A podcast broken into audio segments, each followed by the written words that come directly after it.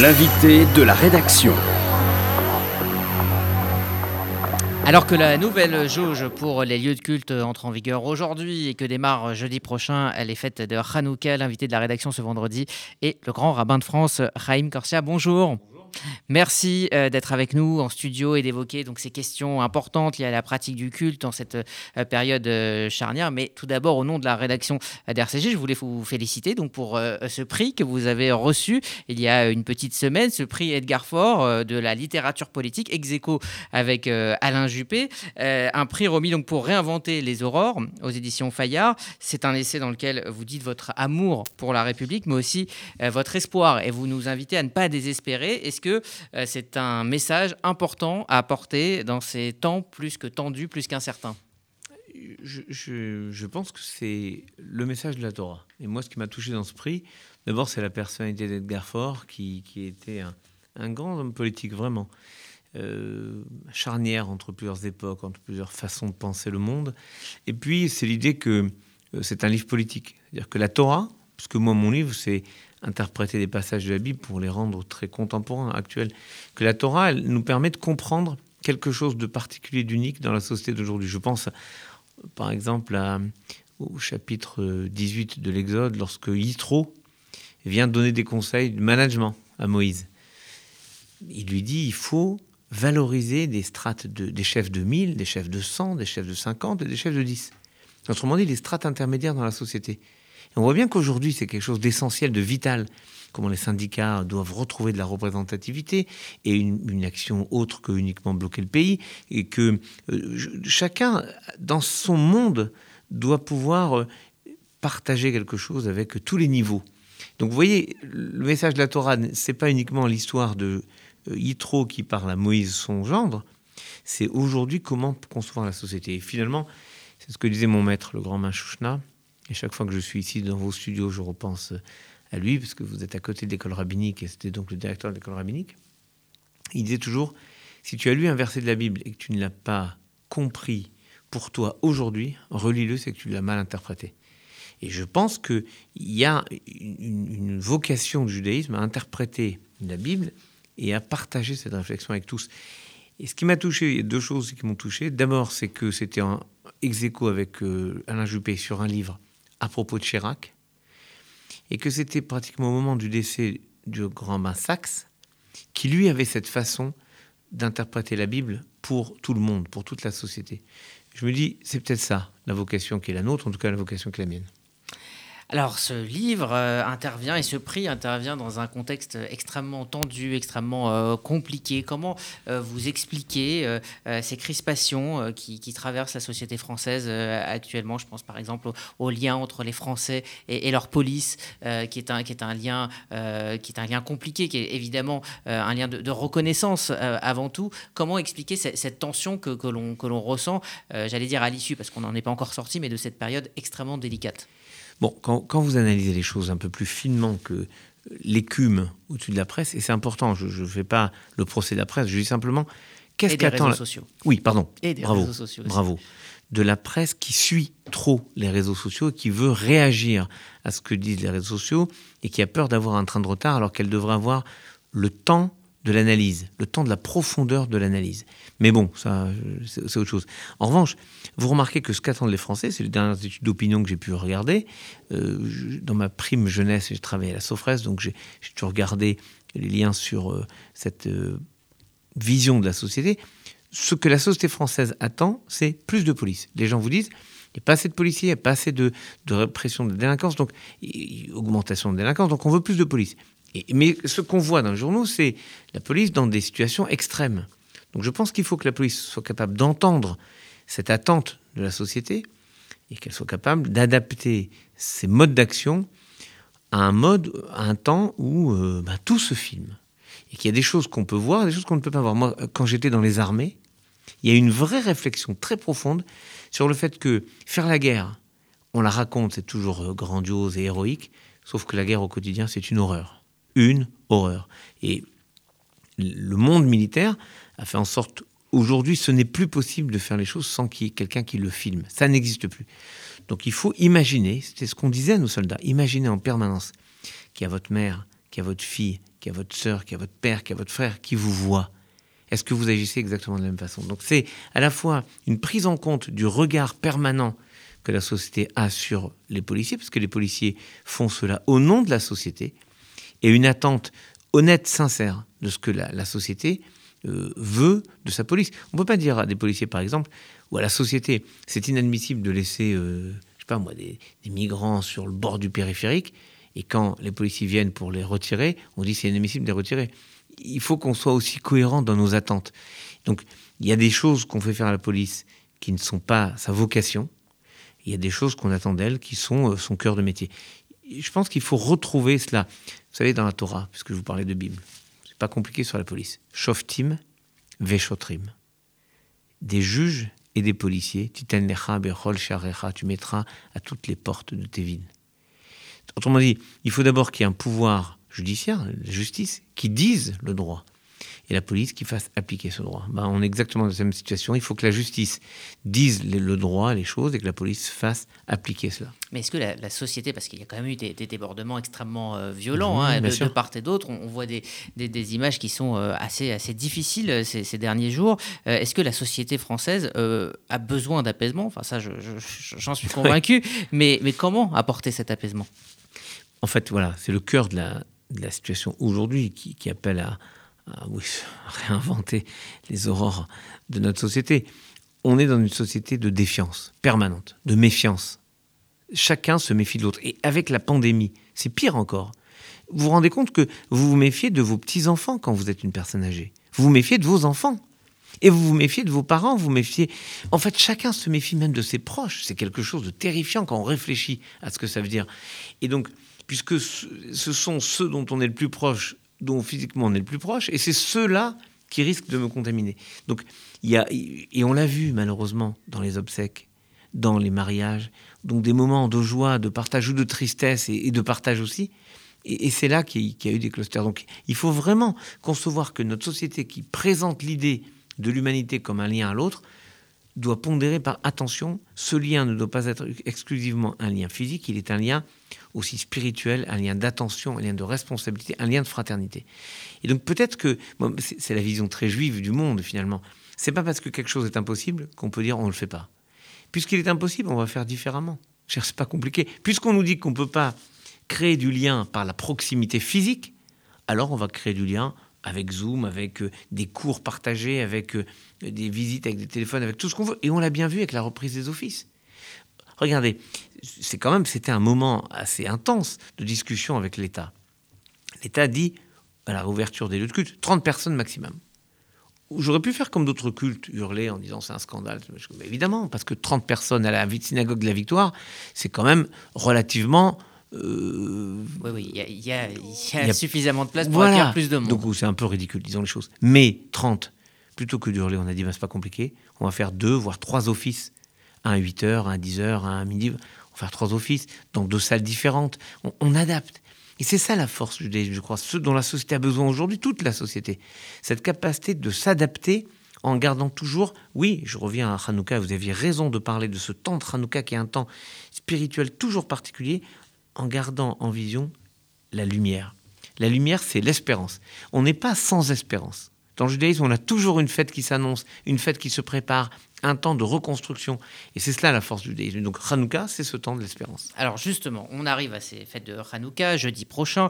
Elles donnent habituellement euh, lieu à des réunions familiales. C'est un moment de convivialité avec les enfants, avec les cadeaux. Euh, comment l'aborder cette année? Est-ce que on se dit voilà, on, passe sur ce Hanouka comme on a pu passer sur ce Pessar, comme euh, certains aussi sont passés sur Rosh Hashanah cette année, ou est-ce qu'on essaye de, s'adapter en essayant d'être de, de, le plus prudent possible. quelle est votre, ah votre, votre, vision des choses? Ah, mais De toute manière, la prudence, c'est le cœur de notre préoccupation.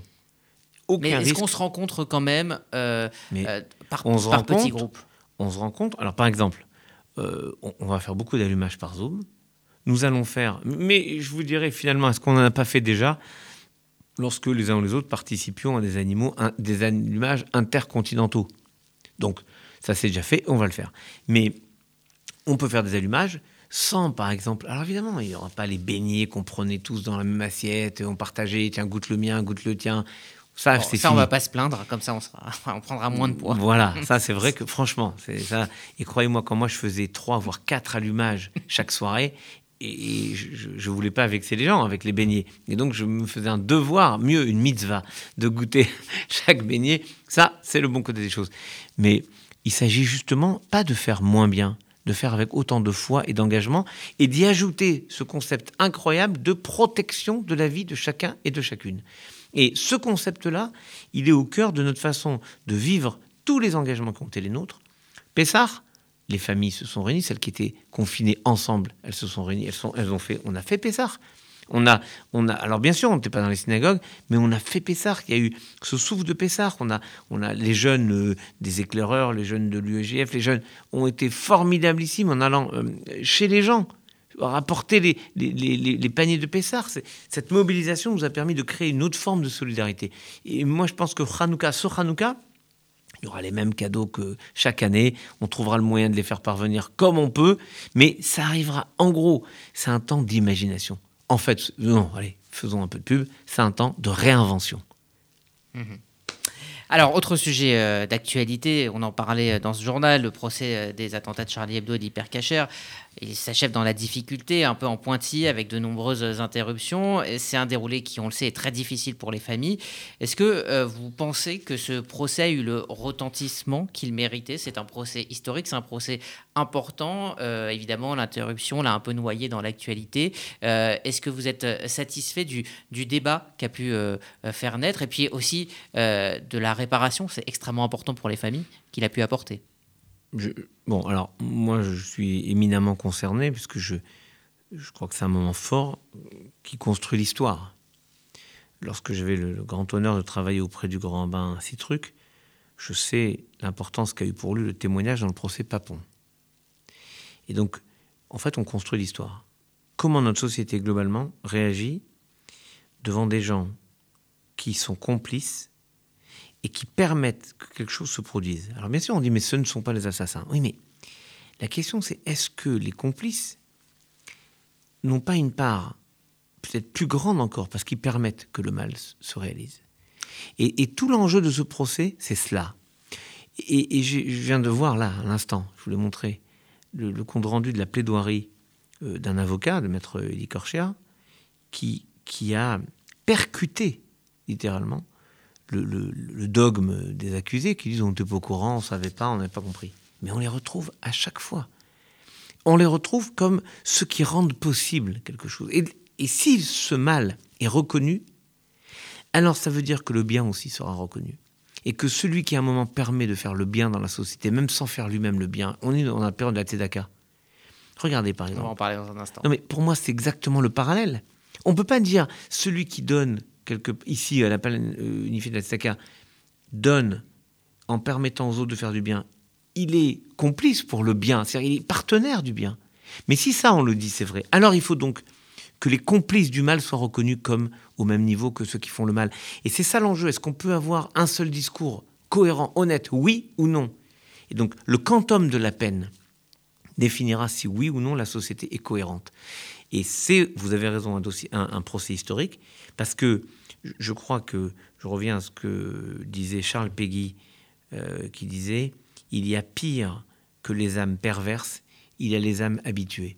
Et moi, je ne m'habitue pas à ce mal, je ne m'habitue pas à ce flou qui règne autour des assassins, dont on dit mais je ne suis pas l'assassin, je suis que je le connaissais, j'ai lui ai permis, je l'ai amené, je savais pas. Non, non, non, non, non. Ceux qui s'habituent à des actes et ceux qui laissent faire sans rien dire sont aussi complices.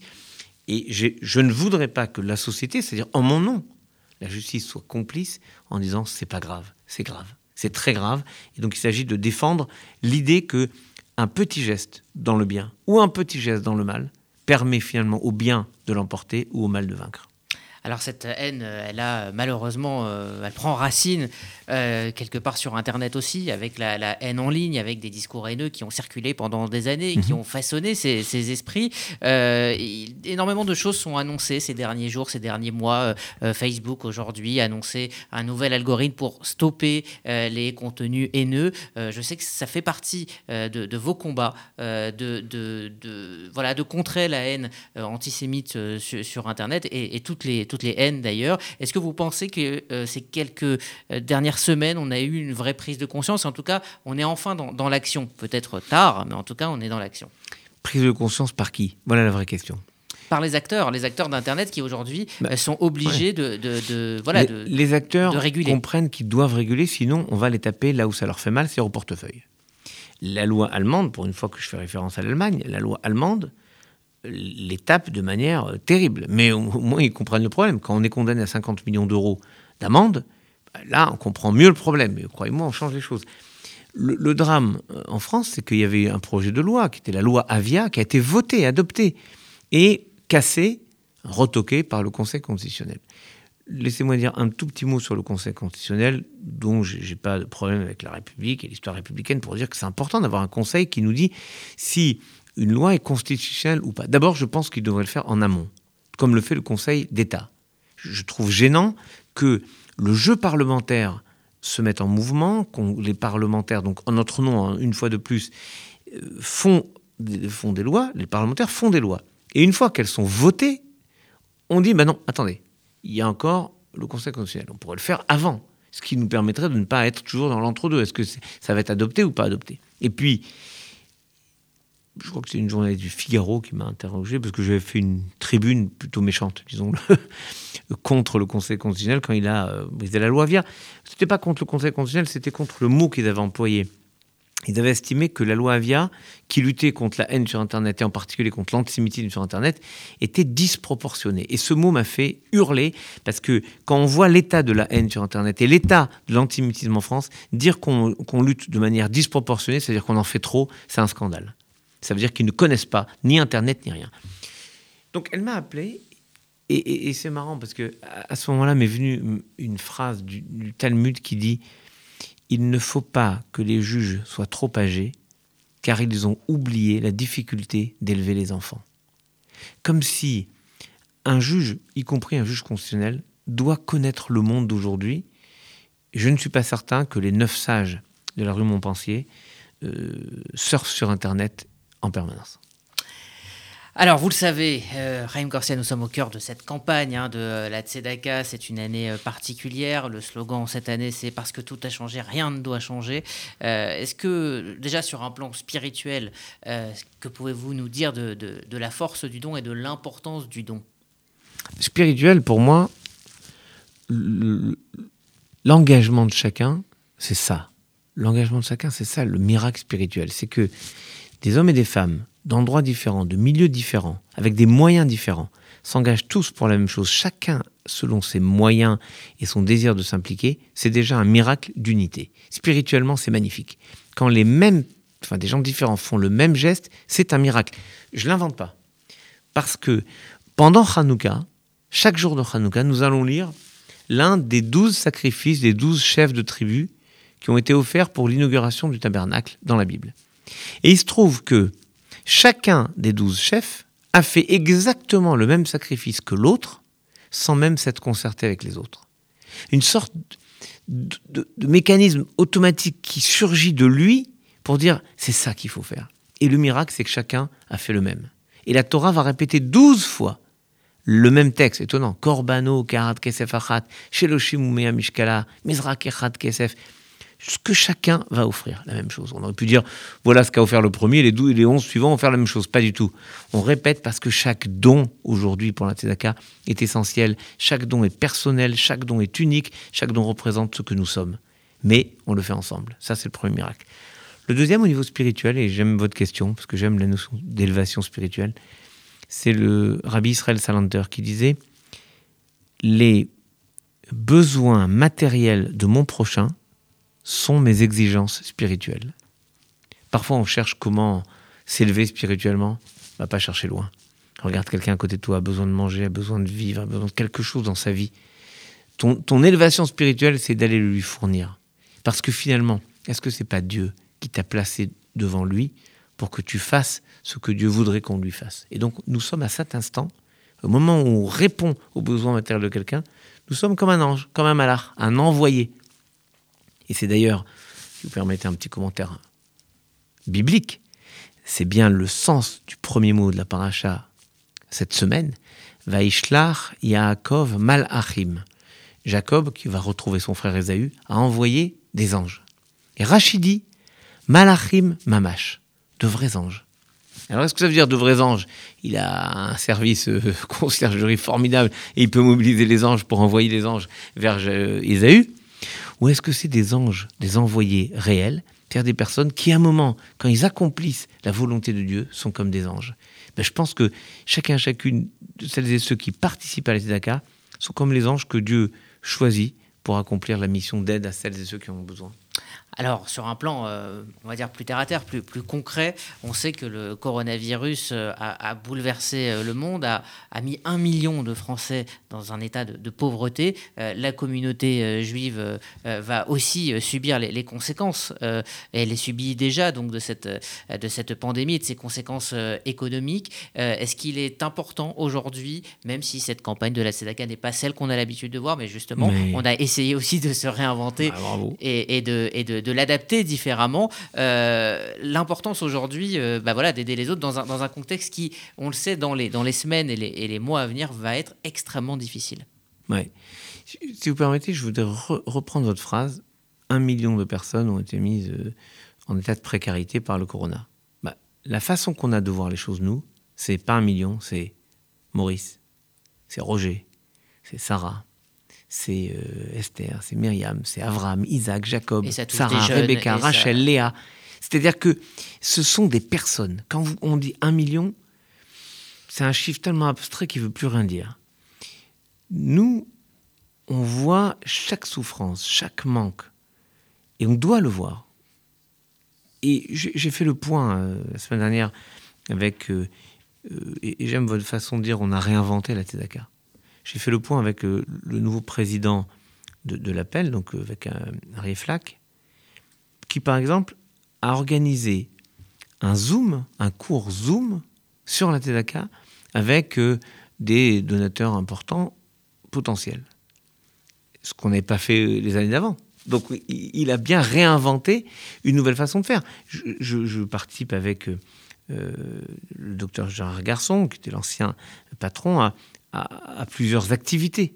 On a programmé deux, trois choses avec euh, Ray Goldman évidemment. Et moi, je réponds à toutes ces demandes parce que je pense qu'il faut de l'inventivité. Et que, puisque la pauvreté évolue et qu'il y a une pauvreté qui est très contemporaine, qui est à mon sens l'isolement, qui est la pire des pauvretés, celle où on n'a plus de lien avec les autres, et bien l'appel à Tzedaka, c'est aussi créer du lien entre des gens qui veulent œuvrer mais qui ne savent pas comment s'adresser aux institutions. C'est dur de taper à la porte d'une association que je voudrais aider. Parce que je parle d'argent. Mais aussi le bénévolat, qui est essentiel. Il y a, euh, son temps, donner de son temps, donner de son énergie. Je connais des professionnels qui euh, aident, par exemple, je ne veux pas faire une publicité, mais aussi quand même le président de la marque euh, Dodo, très connu dans les housses, etc m'a livré il y a un an un camion entier, et pas un petit camion, pas une camionnette, un camion entier de housses, de couettes pour des familles nécessiteuses que j'ai euh, offertes aux associations sociales, à l'OSE en particulier. Alors vous allez me dire, oui, mais, mais quoi? Quand quelqu'un a froid et seul, mais brusquement, au-delà de la couette, alors d'accord, c'est une super couette, la marque Dodo, c'est super. J'ai parlé trois fois de Dodo, c'est bon. Oui, il faut que je, donne les autres marques. Hein, ouais, d'accord, mais bon, on les autres marques. d'accord, mais moi je l'aime beaucoup. Eh bien, eh bien, celui ou celle qui la reçoit, cette couette, il se dit, on tient compte de moi, j'existe, quelqu'un s'occupe de moi. C'est pas juste, euh, allez, tiens, prends et... Non, non, non, non on venu lui apporter toutes les familles nécessiteuses, et même les familles qui sont juste, oui, parce qu'on pense aux familles nécessiteuses, mais ceux qui ont juste la tête hors de l'eau, et que la moindre vaguelette un peu supérieure à l'habitude fait que, ça devient difficile. C'est cette angoisse du lendemain qu'on doit aussi prendre en charge, et on le fait de manière collective, et, oui, on réinvente les façons de, faire sans les grands galas, sans les grands événements qui brassaient beaucoup de monde, eh ben, on, le fait, puisqu'on ne peut pas faire des grands événements, eh ben, on va faire beaucoup plus de petits événements. Voilà, il faut le faire, tzedaka.fr. Merci, euh, monsieur le grand rabbin Chaim Corsia, d'être euh, venu euh, pour cet entretien sur Un plaisir. Retrouvez l'invité de la rédaction sur radio-rcj.info.